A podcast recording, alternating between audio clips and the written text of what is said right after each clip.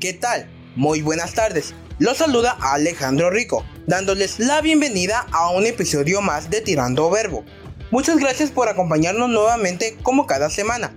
En esta ocasión tenemos un programa algo diferente a lo que hemos estado presentando en esta cuarta temporada, por lo que el día de hoy les estaré acompañando en la conducción de este episodio junto a mi compañera Melissa García. ¿Cómo estás, Melissa? Hola Alejandro, muy bien. Un saludo a todos los que nos hacen el favor de escucharnos. Como bien comentas, en esta ocasión les traemos una dinámica diferente de intercambio de roles. Así que durante todo el programa podrán escuchar a cada integrante de este podcast en distintas secciones. Así es, Melissa. Y es por eso que los invitamos a que se queden a lo largo de todo el programa, que además les traemos un tema muy interesante.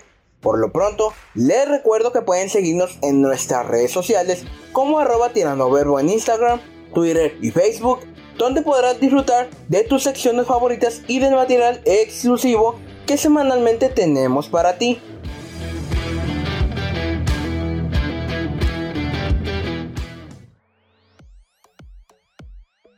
Desde pequeños aprendemos jugando. Es casi el eje principal de la educación en las primeras etapas de nuestras vidas. El juego va adquiriendo diferentes niveles de protagonismo a medida que vamos cumpliendo años, pero nunca deja de acompañarnos. Al menos nunca debería. En ese sentido, el juego es saludable para nuestro ánimo y para nuestro desarrollo, incluso desde el punto de vista intelectual, porque permite aumentar la motivación para el aprendizaje de diversas materias como las matemáticas y las ciencias y el conjunto de las enseñanzas. Asimismo, la inteligencia no parece sufrir ningún tipo de deterioro por la utilización de los videojuegos. Por el contrario, favorece el desarrollo de los aspectos de la inteligencia, sobre todo los de carácter espacial. Sin duda, este tema aborda múltiples dimensiones y, aunque para muchas personas no tiene ningún tipo de importancia y solo lo ven como una forma de pasar el tiempo libre, hoy te hablaremos acerca del valor de los videojuegos en nuestro entorno social.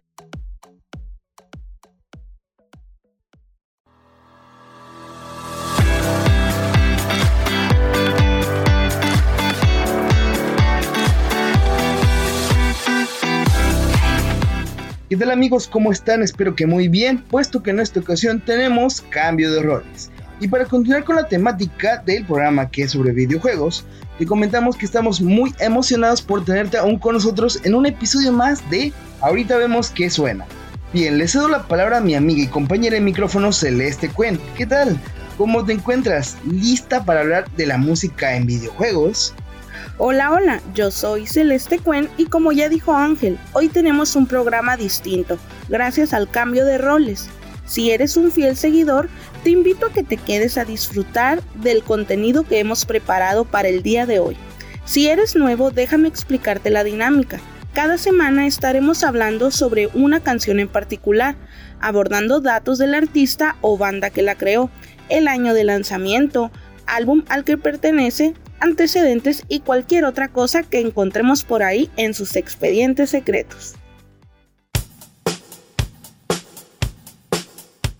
Cuando hablamos de soundtracks o bandas sonoras en los videojuegos, lo primero que llegamos a pensar es en los títulos como Mario Bros. para los que buscan juegos vintage o Fortnite para las nuevas generaciones. Hoy tocará hablar del rey del pop en el videojuego de GTA alias Vice City un título que ha ido evolucionando e incluso adaptando sus distintas listas de reproducción a lo largo de los años, adquiriendo un ranking o top de las mejores canciones o melodías de la época. Grand Theft Auto te da la bienvenida a los años 80 con Billie Jean del Rey del Pop, también conocido como Michael Jackson, una década donde las melenas, los excesos y los trajes en colores pastel llegan a la historia de un hombre que ascendió a lo más alto del mundo en el universo del crimen. Dicha canción pertenece al álbum de Thriller, que dio un plus a la vida del cantante en el año de 1982, haciéndolo ganar incontables premios y títulos de oro por su sencillo. Ahora, para retocar algunas curiosidades de nuestro cantante legendario, aclaramos que primeramente Thriller se estrenó en los cines a modo de promoción para el álbum, y luego saltó a la pantalla de MTV. Desde entonces, la canción de Michael Jackson se convirtió en uno de los más vistos de todo el mundo, siendo este un video musical considerado un cortometraje por su larga duración de 14 minutos, pionero al incorporar un trama totalmente definido y también al ser protagonizado por un artista afroamericano.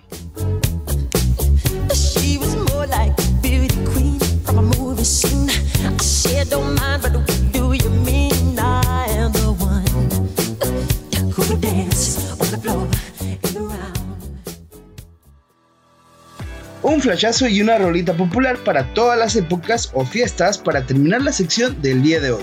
Información que va al paso de melodías en todo y para todos en el mundo. Celeste y yo les traemos este cambio de roles para ustedes con información de cultura popular, algunas canciones, incluso curiosidades del momento. Así es, a nosotros nos encantaría traerles más datos sobre el artista que les presentamos en cada programa, pero tristemente algunos no tienen una trayectoria muy larga o no son tan conocidos. Pero en esta sección les ayudamos un poco para que lleguen a oídos de más personas y ustedes conozcan más sobre ellos. En este caso hablamos del rey del pop Michael Jackson, un icono de década tras década tras década, especialmente por Thriller, que es de lo que hablamos el día de hoy en Ahorita vemos qué suena. Hemos llegado al final de esta sección. Nos despedimos no sin antes recordarte que puedes seguirnos en nuestras redes sociales. A mí puedes encontrarme como arroba celestecuen. Y a mí me pueden encontrar como arroba raba-77 en Instagram, Miguel Ángel Rábago en Flickr y en Facebook como Miguel Rábago. Además queremos recordarte que ya puedes buscarnos en Spotify como Ahorita vemos que suena, en donde cada semana podrás encontrar y escuchar la canción de la cual se habló durante la sección, así como también estarán disponibles las playlists de temporadas anteriores. Y si tienes problemas para encontrarnos, no te preocupes, el enlace estará disponible en la descripción del programa. Muchas gracias y nos escuchamos en una próxima emisión.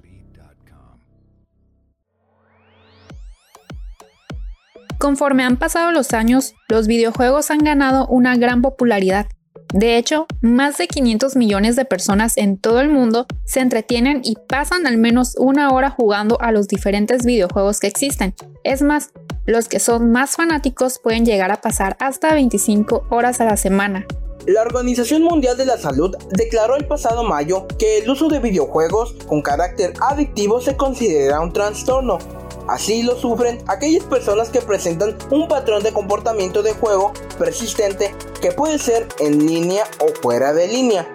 A pesar de ello, los últimos estudios neurológicos han demostrado que jugar videojuegos de manera continua, sin llegar a la adicción, mejora las capacidades cognitivas del cerebro. Por otro lado, cabe mencionar que los videojuegos son vistos como un reflejo de la sociedad, es por eso que en la actualidad se están introduciendo nuevas temáticas e inclusión de personajes que representen a ciertos grupos sociales que antes se encontraban sin representación en el sector de los videojuegos. Tal es el caso de videojuegos como The Last of Us, que ahora cuenta con una protagonista lesbiana llamada Ellie, o el videojuego de Borderlands 2, que identifica al personaje de Axton como bisexual. También está el caso de League of Legends, donde el personaje Varus y el cuerpo en el que se metió su alma resulta ser una fusión de dos hombres enamorados entre ellos. Otro aspecto que ha ido evolucionando ha sido el de los estereotipos de género. En 2018, los hombres representaban el 58% de los jugadores frente al 41% de las mujeres. La primacía del público masculino tiene su reflejo en la forma en que se presentan los personajes, también los femeninos, se muestra, por ejemplo, a guerreras con poca armadura o aventureras con los atributos femeninos con proporciones poco naturales. En ese sentido, entendemos que los videojuegos tienen un impacto tanto positivo como negativo en sus usuarios. Es por ello que se van adaptando según los cambios sociales para lograr ser un reflejo lo más posible a la actualidad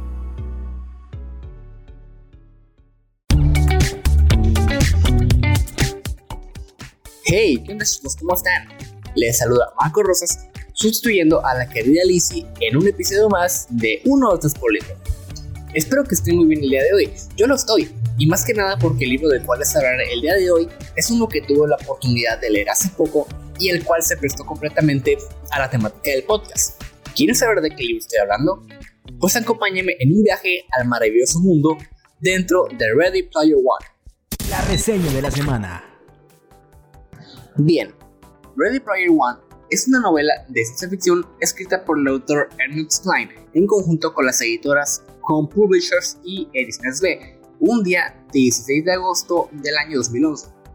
Este libro fue un éxito en ventas según The New York Times.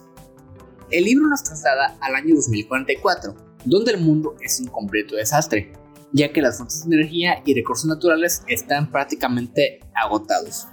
Además, tienen que lidiar con problemas como la sobrepoblación y el precio del combustible, el cual está excesivamente alto, haciendo que, los, que la humanidad sobreviva como pueda. Claro que la humanidad tiene un único escape para esto, el cual es el mundo virtual de Oasis. Es un videojuego de realidad virtual donde todo es posible, ya que puedes tener una segunda vida, como puedes ir a trabajar, tener familia, jugar, entre muchas actividades. Por lo cual la gente pasa más tiempo ahí que en el propio mundo real. Quien inventó el juego, Oasis, es James Halliday, quien es un enorme fan de la, de, la época de los 80, misma razón por la cual el juego está lleno de referencias a la época. Pero además es un fantástico programador de videojuegos que junto a su compañero Of Tomorrow han hecho una inmensa fortuna gracias a esta creación. Tras la muerte de James, este anuncia en un video que el juego contiene un huevo de Pascua. Quien sea capaz de encontrarlo heredará completamente su fortuna y todo el control de la GSS, la cual es la empresa dueña del Oasis. El libro se enfoca en el joven White Wax, quien es un huérfano que vive con su tía en los arrabales de Oklahoma City. Él asiste en secreto al sistema de educación en Oasis, y en sus ratos libres, bajo la apodo de Percival, se dedica a intentar descubrir el secreto de Halliday. Claro, a este cometido se dedican también muchos, usuarios y empresas. Por ejemplo, H, el mejor amigo de Wade. Ambos se llaman los cazadores de huevos. Y en cuestión de las empresas, hay un específico que se llama Innovate Online Industries, la cual es una empresa proveedora de conexión al Oasis, la cual quiere hacerse con el control de la GSS para poder cobrar por el acceso al juego. En medio de la lucha por el control de Oasis, Wade será el primero en encontrar la primera pista para descubrir todo el secreto de Holiday. ¿Será que Wade y H lograrán resolver cada uno de los problemas para llegar hasta el final? La verdad, los invito a descubrir esta historia, porque la verdad es increíble.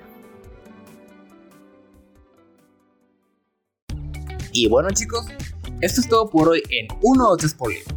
Mi nombre es Marco Rosas y espero que les haya gustado mi participación en este episodio. Quiero aprovechar para recordarles que pueden seguirme en Instagram como arroba Y bueno, nos vemos hasta la próxima.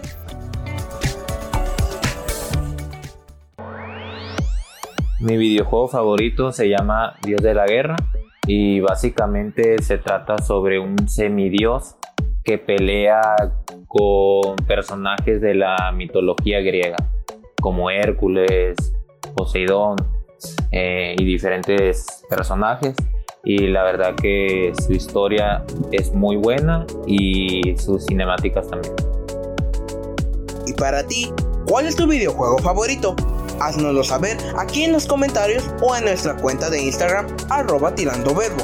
En mi caso, mi videojuego favorito es Mario Galaxy 2.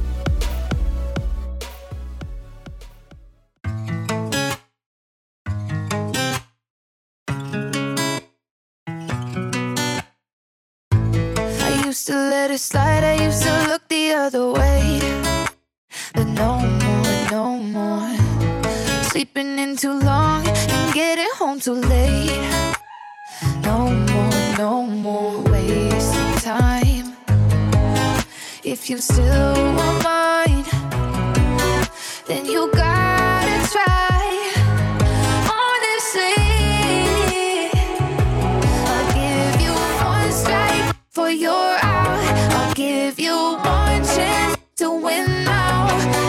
Cause I'm one step closer to the game over. One wrong move and you're gone. I've been too nice for too long, but I'm one step closer to game over. I used to say it's fine, used to always hold it back, but no used to call you twice when you wouldn't call me back, but no more, no more wasting time. If you still want mine,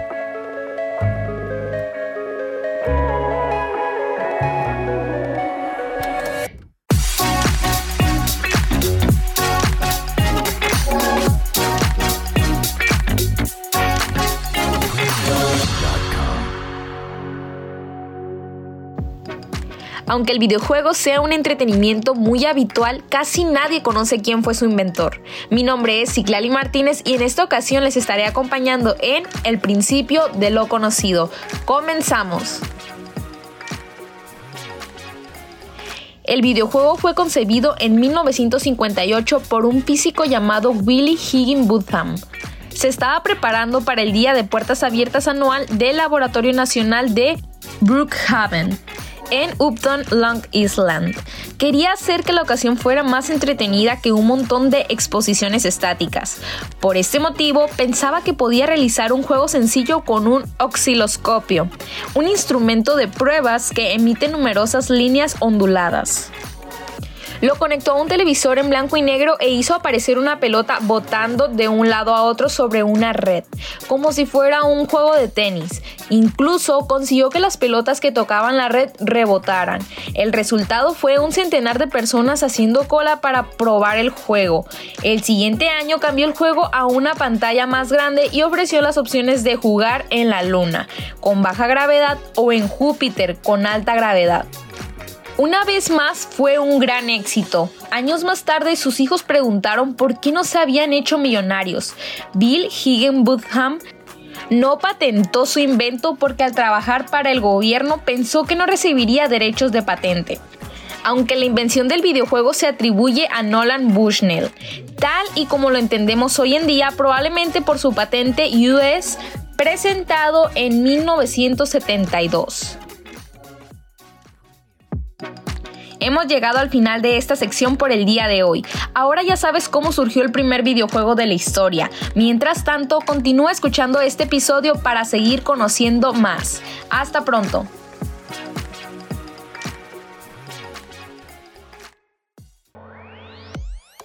Los videojuegos son un sector que están en constante crecimiento y que al día de hoy facturan más dinero que el cine, la literatura y la música juntos. Es por eso que en el ranking del día de hoy te presentamos a los 6 videojuegos más vendidos de la historia. Entre los títulos que vamos a mencionar en este ranking, seguro que encuentres alguno que has jugado o incluso que resulte ser tu favorito. Una lista con juegos que marcaron un momento y que, en algunos casos, siguen igual de vigentes ahora que en el momento en el que salieron. En el sexto lugar está Super Mario Bros., con más de 48 millones de copias vendidas. Si juntásemos las cifras de ventas de todos los juegos del fontanero, obtendremos que la saga ha vendido más de 300 millones de copias. Pero aquí estamos hablando del primer juego de la saga del Super Mario Bros. original, el lanzado en 1985. En el puesto número 5 tenemos a Player Unknown's Battlegrounds, con 60 millones de copias vendidas. Un juego que comenzó su desarrollo como si fuese un título independiente más, pero que alcanzó cotas de popularidad que sus creadores ni se esperaban. Un juego que revolucionó los juegos competitivos y asentó las bases de los que conocemos como Battle Royale. En el lugar número 4 tenemos a Wii Sports, con unas cifras de ventas que superan los 82 millones de copias. Nintendo supo ver el potencial de los juegos familiares y cooperativos antes que nadie. Es por eso que lanzó Wii Sports que, además, acompañaba a una de las consolas más vendidas de Nippon. En el tercer lugar está Grand Theft Auto 5, con más de 130 millones de copias vendidas. Un juego que nos ha acompañado en tres generaciones de consolas distintas y que cada año sigue estando en las listas de juegos más vendidos. En el segundo puesto tenemos a Tetris. Este es un símbolo de los videojuegos que cuenta con una multitud de adaptaciones y nuevas versiones. Uno de esos clásicos a los que siempre volvemos y que al día de hoy ha vendido más de 170 millones de copias. Y por último, en primer puesto tenemos a Minecraft, con más de 200 millones de copias vendidas. Desde su lanzamiento en 2011, Minecraft es el juego más vendido de la historia, un lugar que ocupa desde no hace mucho, superando hace poco a Tetris.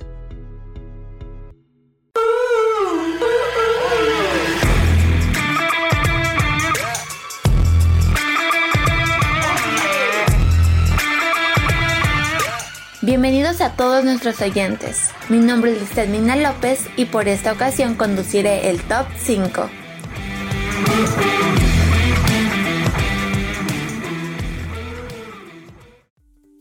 Hay canciones que no pueden salir de nuestra mente, como también hay otras que con tan solo escucharlas cambiamos rápidamente de estación.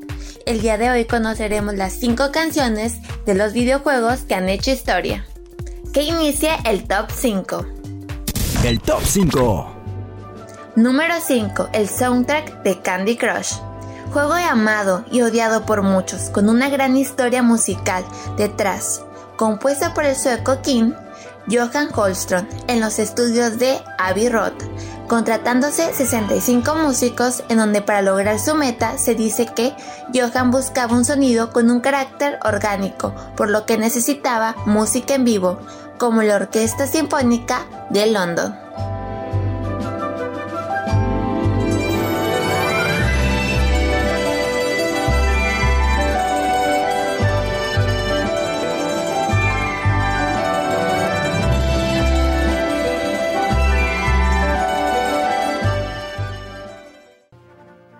Número 4. La canción Overworld Them de The Legend of Zelda llena de epicidad y ese ambiente de aventura. El Overworld Dem de Zelda te sumerge completamente en el juego y la historia. No podía faltar la participación del llamado Mozart de los videojuegos, Koji Kondo, creador de grandes temas, incluido este en 1986, después del éxito de Mario.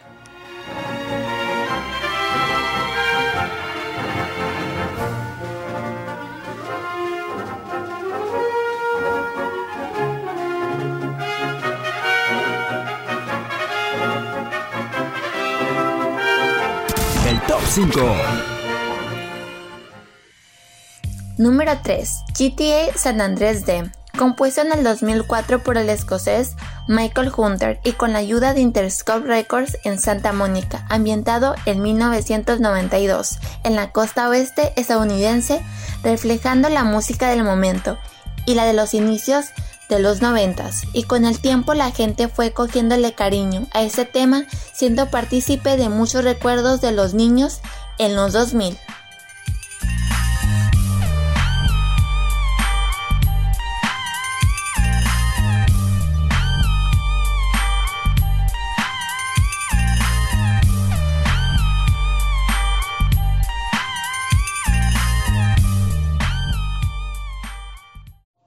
Número 2. Super Mario Bros. Theme, un tema que marcó un antes y un después en la industria de los videojuegos.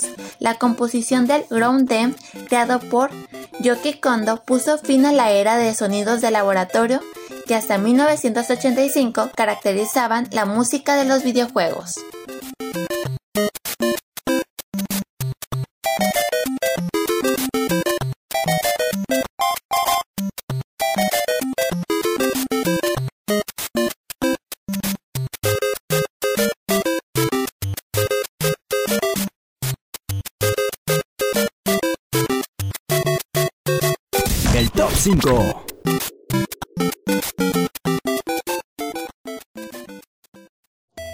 Hemos llegado al número 1, el cual es Tetris Dem. Fue creado inicialmente como un poema por Nikolai Nekrasai en 1861 llamado Koroveniki. Sin embargo, fue hasta 1989 que Hirokazu Tunaka rehizo la canción para la versión de Nintendo Game Boy de Tetris, ofreciéndonos este gran tema que incluso el día de hoy, al escuchar la palabra Tetris, a muchos los transporta a esta gran melodía.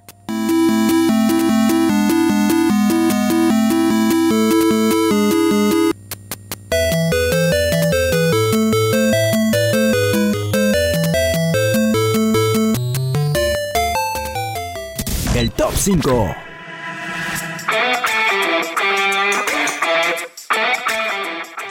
Hemos llegado al final de este top 5 de las canciones de los videojuegos que han hecho historia. Estamos muy seguros de que te encuentras tarareando una de las canciones de esta lista y que es imposible no hacerlo, por lo cual ponte los audífonos y disfruta de esas canciones tan importantes. Hasta la próxima.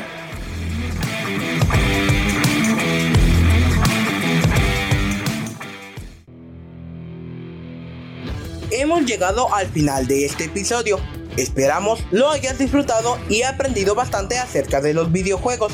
Nosotros nos despedimos, no sin antes recordarles que pueden escucharnos desde sus plataformas favoritas de podcast. Estamos en Spotify, Google Podcast, Apple Podcast, así como en nuestra página de Facebook Verá tu Podcast. También pueden seguirnos en nuestras redes sociales. En Instagram, Twitter y Facebook nos encuentran como arroba tirando verbo y arroba verán tu podcast. De igual forma, pueden seguirnos en nuestras redes sociales personales. A mí me encuentran en Instagram como arroba admin.grc. Y a mí me encuentras en Instagram como arroba alexricoc. Espero les haya gustado este programa. Nosotros los esperamos en un próximo episodio.